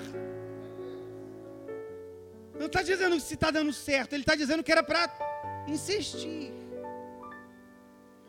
Ele estava dizendo que era para perseverar. Está falando assim: olha, se estiver dando tudo certo, você vai para frente. Não. Jesus já disse uma palavra, nós vamos chegar do outro lado. Ele não diz assim, olha, vai ficar alguém no meio do caminho, viu? Alguns não vão chegar do outro. Não, não, ele diz assim, olha, ei, vamos entrar no barco, porque nós vamos chegar do outro lado. Eu tenho uma palavra para você, ei, você vai chegar do outro lado. Aconteça o que acontecer. Imagina Pedro dizendo, ei, Cristo disse para nós chegarmos do outro lado, então nós vamos chegar. Mas não. É quando tudo se aperta, é quando tudo fecha, faz tudo errado aí. Nós corremos, olha, está desabando tudo. Mas não, irmãos. Jesus diz assim: vocês têm fé para chegar do outro lado. E o propósito dessa travessia, irmãos, alguns aqui com uma visão, né, visionário, missionário, Poderia imaginar que Jesus estaria para ir numa grande cidade, um grande lugar, alcançar muitas vidas, mas não. Jesus vai para um lugar de Decápole, afastado um pouco, mas ainda no território israelita. E ele vai para a cidade de Gadara. O interessante é que depois que aquele vento, aquela tempestade, ela se encerra, Jesus agora começa a direcionar o barco. E Jesus não procura, ainda que Gadara era a maior cidade daquele ajuntamento de dez cidades. Jesus não vai para o centro de Gadara, não. Jesus muda o roto, a, a sua rota e vai para os lugares mais desertos. Quando encosta o barco, não há discurso e nem diálogo algum aqui. Mas eu imagino os discípulos olhando um para o outro, e Jesus lá, pisando já na areia, olhando os discípulos descendo do barco, puxando o barco para fora. E logo instante aparece um homem, que a Bíblia vai dizer um pouco da sua história, um endemoniado, vai de encontro com Jesus. Se prosta já e começa a dialogar com Jesus, dizendo: O Senhor veio antes do tempo, o diabo já conhecia Jesus. E aí os demônios vão pedir autorização de Jesus para entrar numa manada de porcos. E Jesus autoriza, e os porcos recebem os demônios e se jogam no mar e morrem todos. E aquele jovem, ele é liberto pelo poder de Deus. Quero abrir outro parênteses aqui. A visão do homem, ela é bem limitada. A visão de Cristo, ele enxerga além do que nós podemos enxergar. Talvez um olhar como Paulo, quando um grande missionário, ele, ele não olhava os cantos da cidade, ele olhava os centros da cidade, para que lá estabelecesse uma igreja e de lá disseminasse para toda a cidade. Mas aqui é diferente. Cristo ele vai justamente num lugar específico, por quê? Porque Cristo sabe quem está morando naquele lugar. Um jovem, o qual a sociedade tirou ele de perto, por quê? Porque a polícia, porque as autoridades não conseguiam conter ele. E este jovem, possesso de demônios, vivia onde? Nos sepulcros. Um jovem que correntes não seguravam correntes não o prendiam, ele vivia na onde? Afastado da sociedade. E Cristo vai ao encontro dele, porque porque o amor de Cristo alcança lugares que talvez eu e você não queremos alcançar. O amor de Cristo ultrapassa fronteiras e limites. Imagina você, os discípulos olhando assustados, dizendo: Mas será que estamos no lugar certo? Ei, Jesus não erra direção, Jesus não erra caminho, não, não. Jesus sabe o lugar certo, o momento certo, a hora certa de chegar. Ei, um dia, Cristo encostou o barco dele na nossa garagem, irmãos, e bateu palma e nós nos saímos. Talvez não éramos dominados por demônios mas éramos dominados pelo nosso eu, pelo nosso, nosso pesar humano. Este jovem aqui para a sociedade era ninguém. Tão ninguém que os moradores da cidade que estava cuidando dos porcos correm para a cidade e avisa: olha, está acontecendo um negócio lá perto do cemitério. E a população vai, e quando chega lá, vê o jovem são, irmãos vestido de roupa. Oh, Jesus tinha até uma roupa para colocar no jovem. Jesus tem tudo preparado para nos salvar. Jesus tem um plano completo. Aquelas pessoas olharam e falaram: Meu, não era o jovem que quebrava cadeias, não era o jovem que se jogava no fogo, não era o jovem que destruía tudo. Sim, eram jovens, eram endemoniados, sim, mas e agora? Agora é um servo de Deus que está ao lado de Jesus. Esse não era o peso da sociedade. A sociedade estava pouco se lixando que um pai chorava. A sociedade não estava nem aí que uma mãe chorava por um filho que estava preso num sepulcro. Não, eles não se importavam. Eles se importavam com os porcos. Porque os porcos valiam mais do que aquele jovem. E Jesus, irmãos, não derruba a porta de ninguém. Jesus não invade casa de ninguém. Jesus ele não vai contra a vontade de ninguém. Jesus só entra se abrir a porta. Mas se não abrir não tem problema, ele não entra. Jesus diz: "Tudo bem". cidade não quer Jesus. Decápolis não quer Jesus. Os gadarenos não quer Jesus. E aí esse jovem vai correr e dizer: "Jesus, eu quero ir com o Senhor". Aí Jesus fala assim: "Ei, filho, não vai não. Pode ficar. Sabe para onde você vai? Vai para sua casa. Porque lá na sua casa tem algo para acontecer lá na sua casa. Sabe o que, que estava esperando? Ei, tinha uma casa que tinha esperança de um dia o filho voltar. E sabe o que aconteceu? O filho voltou para casa. Ei, ei, Deus tem poder para quebrar jugo. Deus tem poder para libertar cativos. Deus tem poder para mudar histórias. Darabacandarai. Talvez eu não daria nada, talvez você não daria nada, mas tem alguém orando dizendo: Jesus, liberta aquele, Jesus, sara aquele, Jesus, alcança aquele, Jesus, ele tem prazer em alcançar. Sabe o que Jesus está dizendo? Ei, eu deixei uma semente em Gadara. Eu não sei o que aconteceu em Gadara, irmãos. Mas eu sei uma coisa: Gadara foi ganha por este jovem. Ele até poderia ser um demoniado, agora não mais, um ex-endemoniado, mas um servo do Deus vivo, um homem que tem o um nome escrito no livro da vida. Agora Cristo obra completa. Salvo, bem vestido, mãe feliz, pai feliz, vamos embora. Entra no barco de novo. E a gente chega no texto que nós lemos. Ao regressar Jesus, versículo 40. Ao regressar Jesus, a multidão recebeu com alegria. Jesus, ele é tão, tão magnífico que ele deixou toda uma multidão. Oh, ele deixou toda uma multidão para ir num sepulcro atrás de uma pessoa. Deus tem algo grande aqui dizendo para alguém essa noite. Jesus está vendo aqueles que talvez os teus olhos não estão vendo mais. Jesus pode alcançar aquele em que você já não ouve notícia deles mais. Por quê? Porque tinha uma multidão aguardando Jesus. Ele diz: Ei, sabe quando ele diz assim: Aprende 99 para ir atrás de uma? É Jesus aqui, irmão, dizendo: Ei, fica aí, multidão. Eu tenho algo para fazer lá. Oh! A oração ela muda cenário. A oração ela muda a vida. Quantos anos este pai orou, esta mãe orou? Ah, mas Jesus chegou. Ele regressa.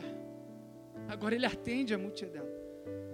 Atendendo a multidão, pai chega. Pai chama atenção. Quando ele chama atenção, Pai leva Jesus, ele fisgou Jesus. No meio do caminho, parece que, que coisa estranha. A mulher sofre há 12 anos de um fluxo de sangue. A menininha com 12 anos está perto de morrer.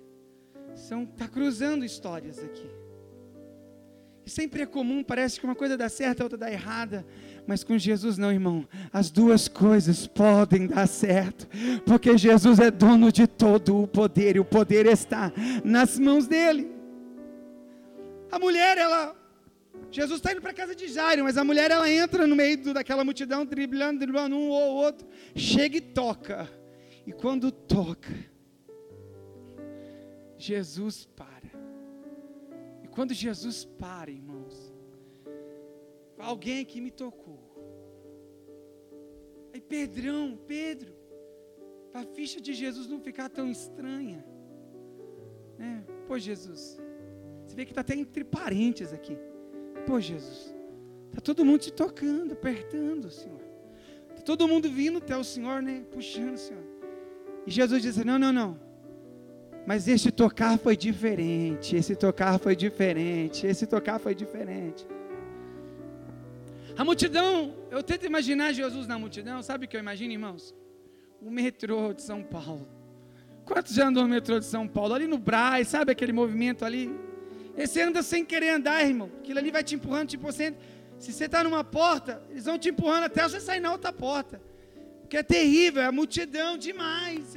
Você, rela nas pessoas, as pessoas relam em você, sem que você queira, é multidão.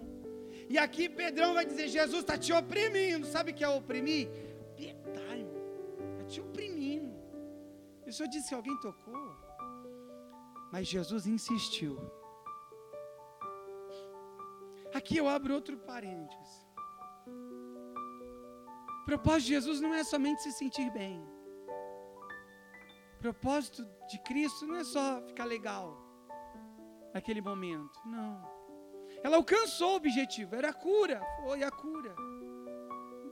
Se sentiu curada estancou a hemorragia. Estava pronta agora, só embora para casa. Mas Jesus fez questão, irmãos, de insistir para que alguém levantasse a mão. Ele queria ver essa pessoa. Ele sabia quem era. Mas ele queria ver. Estava dizendo assim: olha, há uma identidade aqui dentro que eu quero vê-la. Jesus ele ele para aquilo lá e vai dizer assim, ó, alguém aqui vai levar algo a mais para casa do que a cura. Oh, Alguém aqui tem, tem uma história para ser escrita, mas não é só a cura. O importante para ela não é só a cura. Jesus tem muito mais do que a cura. Jesus tem muito mais do que o bem-estar. Ei, por que fé? Porque aqui nós podemos chegar até os 120 anos, mas o cemitério nos aguarda. Jesus está dizendo: ei, além do cemitério, ainda tem uma história para nós. A cura, irmãos, ela é importante? É. Mas não somente ela. Há uma identidade aqui. E a identidade que eu quero chamar a sua atenção aqui. A identidade que o mundo nos conhece. A identidade que o mundo olha para você e tipo, quem é você? Quem sou eu? Qual é a minha identidade? Eu sou o 376. Eu uso tanto meu CPF, irmão. Se eu marcar, eu falo rapidinho. Eu não sou simplesmente o número do meu CPF. Eu até era. Mas um dia eu levantei as minhas mãos em Cristo. E eu entendi que, além desse corpo físico que come arroz e feijão, tem um espírito dentro de mim que anseia pelo Criador. Aí mudou princípios da minha vida. Aí, essa palavrinha última aqui do versículo 48, vai porque a tua fé te salvou, e o salvo aqui muda toda a história. Ela era conhecida por uma mulher que tinha uma enfermidade, ela tinha uma identidade sobre isso. Jesus não queria que ela voltasse para casa sem que ela reconhecesse o Cristo Salvador da sua vida. Máximo que podemos sofrer aqui é a morte. Nossa maior luta é contra a morte. Simplesmente, se nascemos, a certeza que temos é que vamos morrer. É inevitável. Se lermos Evangelho de João, capítulo 11, nós vamos ver que o amigo de Jesus, Lázaro, morreu. E em João capítulo 11, versículo 25, Jesus vai ressuscitar Lázaro e vai deixar uma palavra para que vocês saibam que o filho do homem, ainda que esteja morto, para que vocês saibam que o filho do homem tenha poder, ainda que esteja morto, viverás. Cristo está dizendo: olha, não é a morte o final. Talvez a morte reinou por muito tempo achando que era o tal né? Todos morreram. Abraão morreu, Isaac, todos morreram. Cristo morreu. Cristo teve um velório, um sepultamento, mas o nosso Cristo ao terceiro dia oh, ressuscitou e está vivo e está pronto, oh, na glória. Não é a morte somente o princípio. Porque ainda que Lázaro fosse ressuscitado por mil vezes, mil vezes Lázaro teria morrido porque não tem jeito. Aí eu vou para 1 Tessalonicenses capítulo 4, versículo 13. Que o apóstolo Paulo vai dizer: Não sejais ignorantes, irmãos, acerca dos que dormem, porque o mesmo Senhor descerá do céu com voz de arcanjo, com trombeta de Deus. Ou oh, aqueles que morreram ou que dormiram, eles são ressuscitados primeiro que nós, e nós que estivermos vivos, seremos arrebatados juntamente com Ele nos ares, para encontrar com o Senhor. Ou oh, a nossa história não acaba quando a nossa vida termina. Não. É muito fácil viver uma identidade que não é nossa. É muito simples isso. Essa mulher, ela está sendo testada aqui sobre uma atitude a ser tomada. Ela precisava ou não levantar a mão.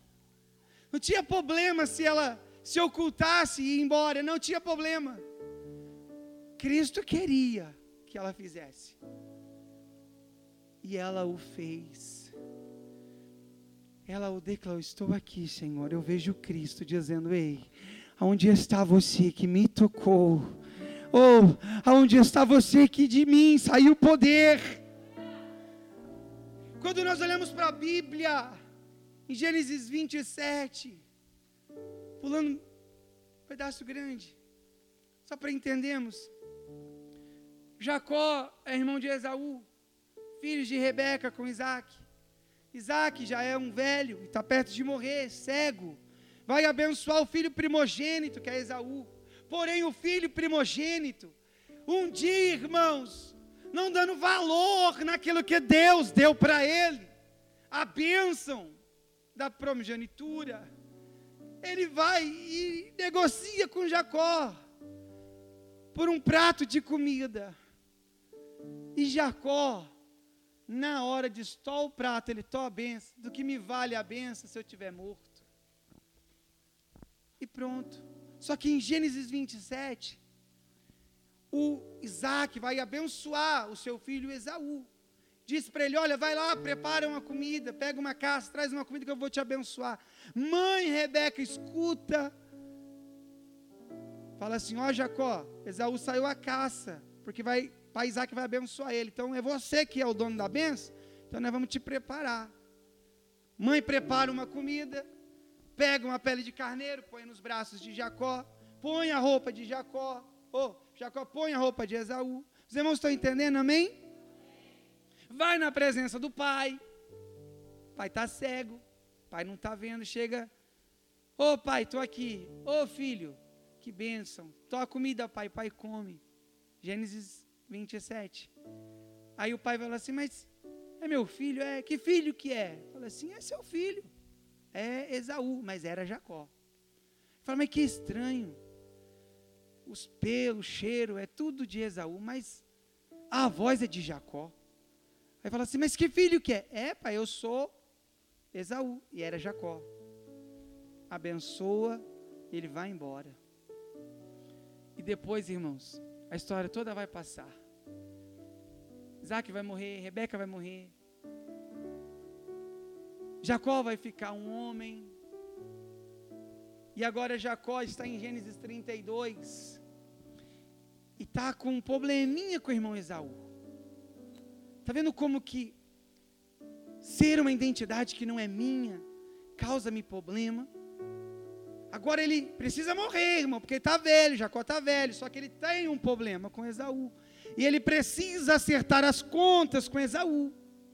Porque Esaú já faz anos que está procurando ele para matar ele.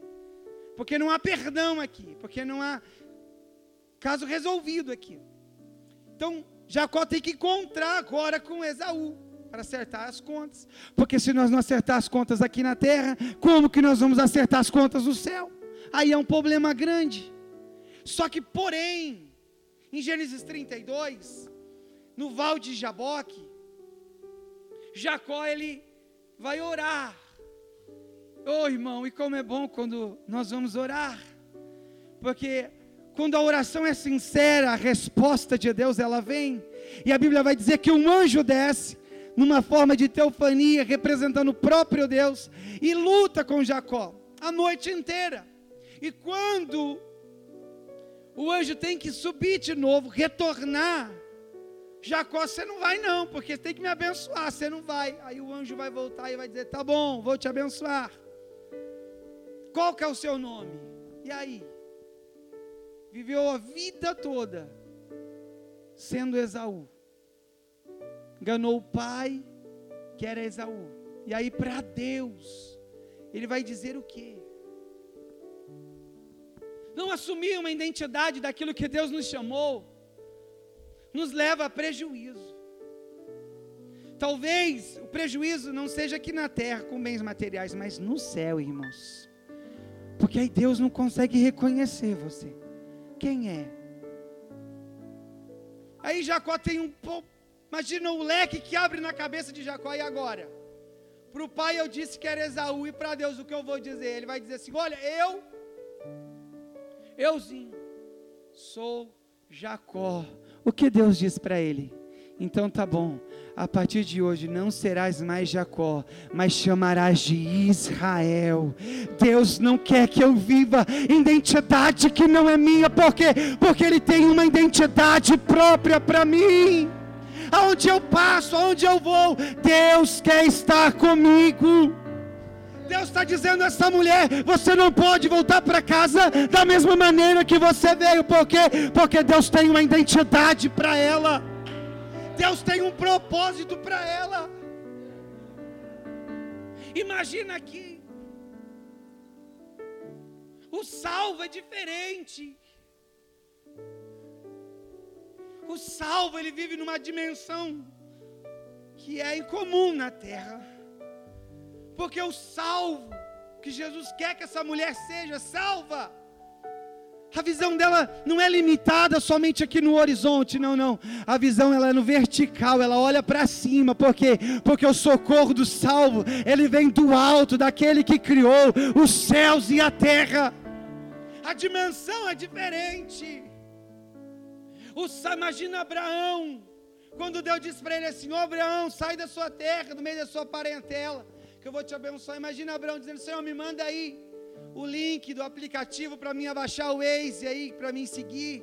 Imagina Abraão pedindo um Maps para Deus. Não, não. Senhor, o Senhor vai me guiar, então eu vou contigo. Ei, o salvo da paz, onde não existe caminho, porque porque Deus é o seu próprio caminho, irmão. Ele não questiona. O salvo, ele sabe que Deus está no controle de todas as coisas e tudo está no poder das tuas mãos. Talvez olhar para essa mulher aqui, com 12 anos,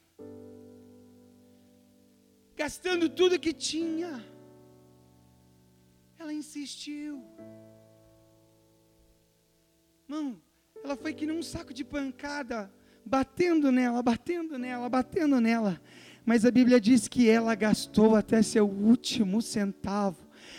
Eu, quando eu olho para isso, eu vejo, meu Deus, se essa mulher tivesse dentro do barco lá atrás, ela era a primeira dizendo: Não vamos desistir de remar, nós vamos remar, vamos remar, por quê? Porque ela é perseverante.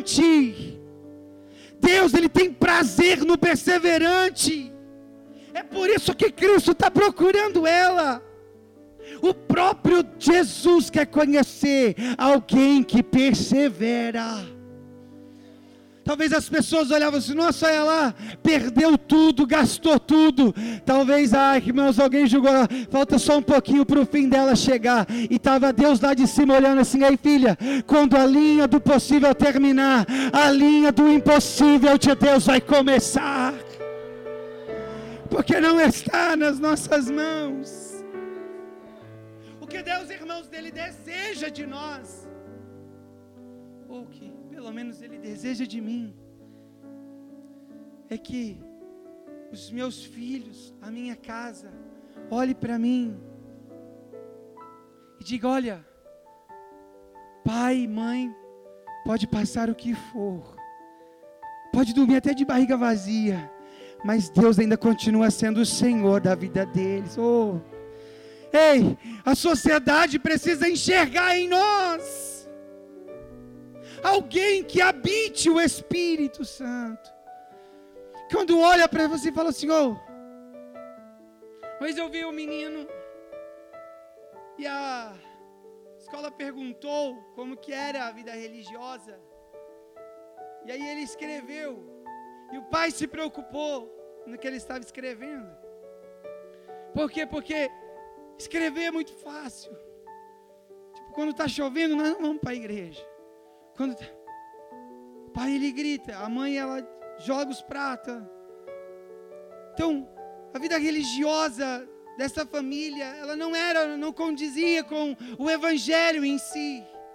Imagina o filho escrever assim: olha, o pai ele é um santo, ele tem uma identidade, nossa, impecável lá dentro da igreja, mas dentro de casa o pai é um carrasco. Imagina como o mundo vai olhar para isso. Não, irmão. Sabe o que me traz aqui? Sabe o que me traz ao Evangelho? É o amor ao Cristo que me, por mim me deu a vida. Eu preciso mostrar isso. Nem sempre venceremos as grandes batalhas.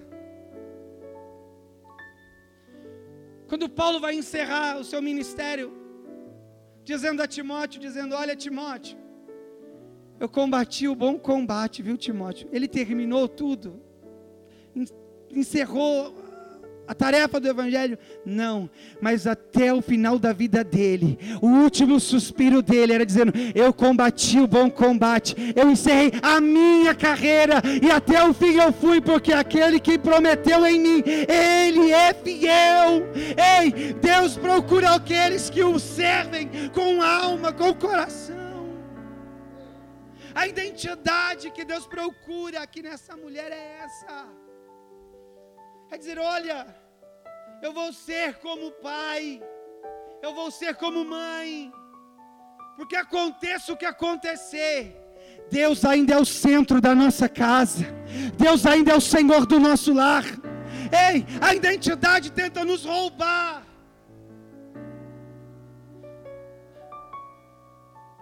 É muito fácil viver como Jacó. É muito fácil viver uma vida como que nós não se importamos quem nós somos. Mas Deus se importa com quem você é. E por isso, Ele diz assim: Ei, filha, a tua fé te salvou. Caminhe como um salvo na terra. Caminhe como alguém que sabe que a nossa morada não é aqui.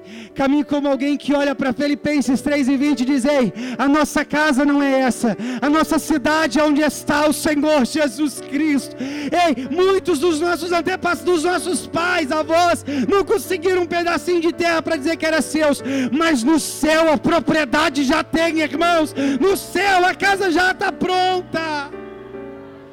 A identidade traz Deus.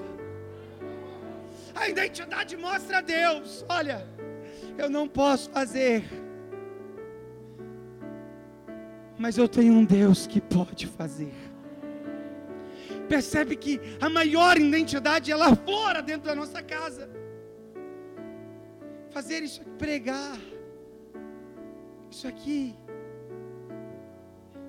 é praticamente o mínimo que eu posso fazer.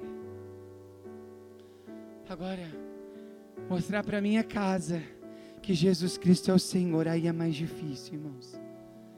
Porque o meu lar me conhece. A minha esposa sabe tudo de mim, irmão. E olha que nós somos casados, só vai fazer 14 anos. Mas ela sabe tudo. Ela sabe o jeito que eu acordo, o jeito que eu fico mal-humorado, o jeito que eu falo. Ela sabe quando eu não gosto de alguma coisa, ela sabe porque é minha casa, mas é lá na minha casa que eu levanto a bandeira de Cristo, é no meu lar que Cristo é o Senhor, ei, é na nossa casa que Cristo tem que reinar. É por isso que, quando a nossa casa flora, os nossos filhos é o nosso exemplo. Os nossos filhos. É porque a promessa de Deus não é para mim somente. A identidade nosso Deus é um Deus de aliança. Amém? Aliança eterna. Mas a vida nossa é curta. A vida é tão curta, irmãos, mas tão curta. Que às vezes vale a pena olhar para o relógio e eu, eu não tinha olhado. Eu estou encerrando. Mas é tão curta que às vezes vale a pena segurar um pouquinho no relógio para dizer para alguém: Olha, eu te amo, viu? Quando nós falamos que amamos alguém, se a pessoa não ouve isso muito, ela acha até estranho: será que, que vai acontecer comigo? Está dizendo que me ama? Não, não, porque é muito curta. É curta demais. Tiago vai escrever: Olha, o que é a vossa vida? É um vapor que aparece e logo depois desaparece. Nós somos esse vapor? Somos, mas somos um vapor que adora Jesus a cada instante. Somos um vapor que pedimos por mais um dia de vida, mais uma oportunidade. Somos um vapor que queremos que Cristo esteja com nós. Entenda que a identidade é importante. É tão importante que quando cai alguém demoniado lá na empresa que tem 800 pessoas, lá no setor X, as pessoas vão lembrar, dizendo: olha, tem um crente lá no setor B, viu? Pode ir lá chamar ele, porque o demônio, quando ele chega, o demônio sai. Ei, o cristão não vive 100% para mostrar para alguém que Jesus é superior a 100%. Eu posso estar ferido, irmãos. Mas eu ainda continuo dizendo que Jesus é o puro bálsamo de cura porque Ele é a cura. Ah, eu imagino Abraão pegando Isaac, amarrando Isaac, e alguém pensa que Isaac é um menininho pequeno, é um osso grande. Isaac não era criança, não. Isaac já era um rapazão. Imagina Abraão pegando Isaac, amarrando Isaac. E era holocausto, e a oferta de holocausto tem que ser sangue todo derramado cata o cutelo, vai para cima de Isaac. Isaac, ei pai, cadê o cordeiro? Cadê o cordeiro, pai? Imagine, irmão. Deus querendo dizer assim: ó, oh, Abraão, estou te dando uma lição, hein? E Abraãozão lá, a hora que Abraão vai, aí Deus vem e diz: opa, Oh, o cordeiro está ali. Agora não é mais o Deus de, de Abraão. Agora eu sou o Deus de Isaac também. Oh, o que, que Deus está dizendo, ei? Eu não sou somente o Deus dos pais, mas eu sou o Deus dos filhos, o Deus dos netos, o Deus do bisneto. Ei, cada vida é uma geração que é Deus. Feche os seus olhos. A todo momento somos tentados a negar a nossa identidade. A todo momento somos provados a negar. Mas Deus do céu fica olhando para nós, não, Ele não vai negar, ela não vai negar. E aqui, irmãos, é prova que uma identidade muda toda a história. Antes de encerrar aquilo legal, vem uma notícia dizendo de Jairo: a menina morreu, viu? Resposta de Jesus no 50, no versículo 50. Ei, somente crê, porque quem está com você é o dono da vida. Feche os seus olhos, Pai. Nós louvamos e engrandecemos o Teu nome, porque o Senhor nos amou primeiro. Oh, porque o Senhor segurou nas nossas mãos no momento em que achamos que nós não íamos conseguir, mas o Senhor segurou nas nossas mãos. E aqui nós estamos porque o Senhor é bom e a sua misericórdia dura para sempre cada vida, Deus, que entrou de coração e alma neste propósito. Ah, Senhor, neste vigésimo dia, está hoje aqui dizendo que uma identidade vale mais do que mil palavras. Uma identidade, Deus, mostra quem nós somos na terra. Ajuda o teu filho, a tua filha a vivenciar os céus abertos e a sua glória sendo derramada na terra, em o nome de Jesus. Todas as vezes que você você não nega Cristo, Cristo do céu, irmão, olha para você e diz: Ei, vai dar certo. O que eu não posso fazer em dez anos, Deus faz em um segundo, porque o poder está nas mãos dEle. E Ele continua sendo nosso Deus. Amém? Irmãos, eu agradeço a Deus essa oportunidade, pastor. Em nome de Jesus.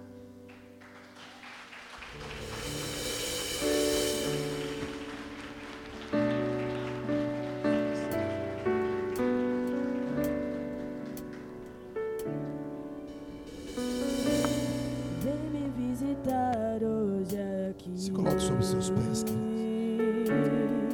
Oh Espírito Santo. Eu quero conhecer mais de ti.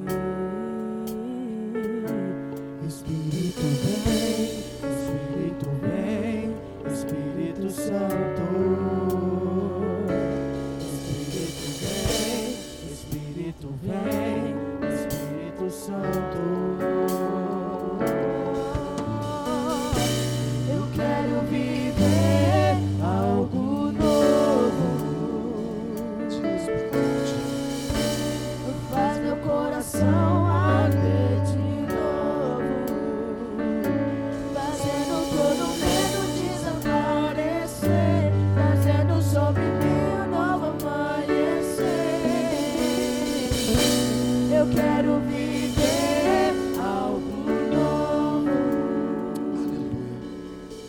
Ouviu a palavra de Deus?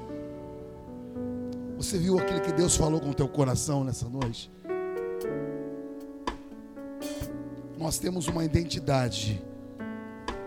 E essa identidade, ela vem do céu para nós. Que possamos aprender, irmãos, em meio a tantas coisas. Não abrir mão da presença de Deus aonde nós entrarmos pisarmos, porque quem nos deu essa identidade foi Cristo. Nós ouvimos a palavra dessa noite. Diante dessa palavra, eu não posso deixar de fazer o apelo nessa noite. Quem sabe tem alguém, pastor, eu perdi a identidade, eu afastei do caminho do Senhor, mas eu quero retornar para a casa do Senhor Deus. Ou eu quero aceitar ao Senhor Jesus como Salvador da minha vida. Tem alguém que quer reconciliar? Levante a tua mão e venha até a frente e nós vamos orar por você. Ou você quer aceitar ao Senhor Jesus de todo o teu coração, aceite, levante a tua mão e nós vamos orar juntamente por você. Tem alguém que quer entregar a sua vida para o Senhor Jesus? Aleluia. Nós vamos continuar louvando mais uma vez. Enquanto isso, deixe que o Espírito Santo faça que você viva algo novo. Para viver algo novo, nós precisamos se entregar para Ele. Então cante mais uma vez.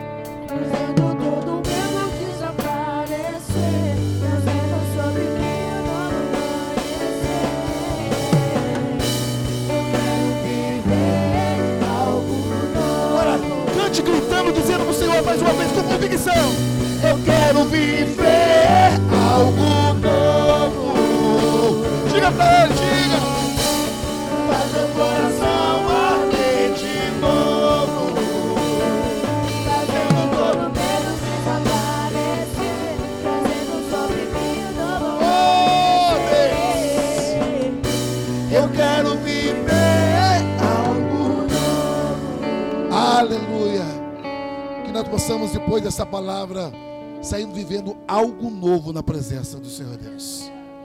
Boa esta palavra, digno de toda aceitação. Deus abençoe a vida do presbítero Fernando por essa palavra, em nome do Senhor Jesus Cristo. Vamos orar ao Senhor mais uma vez, vamos orar, vamos clamar.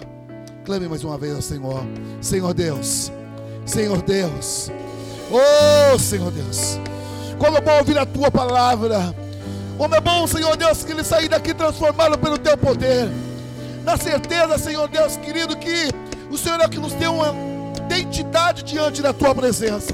Nós estamos clamando, nós estamos pedindo, nós estamos dizendo, nós estamos aqui, Senhor, mais uma vez, dizendo, Senhor, que nós vamos chegar lá, que nós vamos, ó Pai, permanecer, que nós vamos, Senhor Deus querido, estar diante da tua presença, independente de adversidade, porque, Senhor, Senhor é o Deus que nos sustenta e nos coloca de pé todos os dias.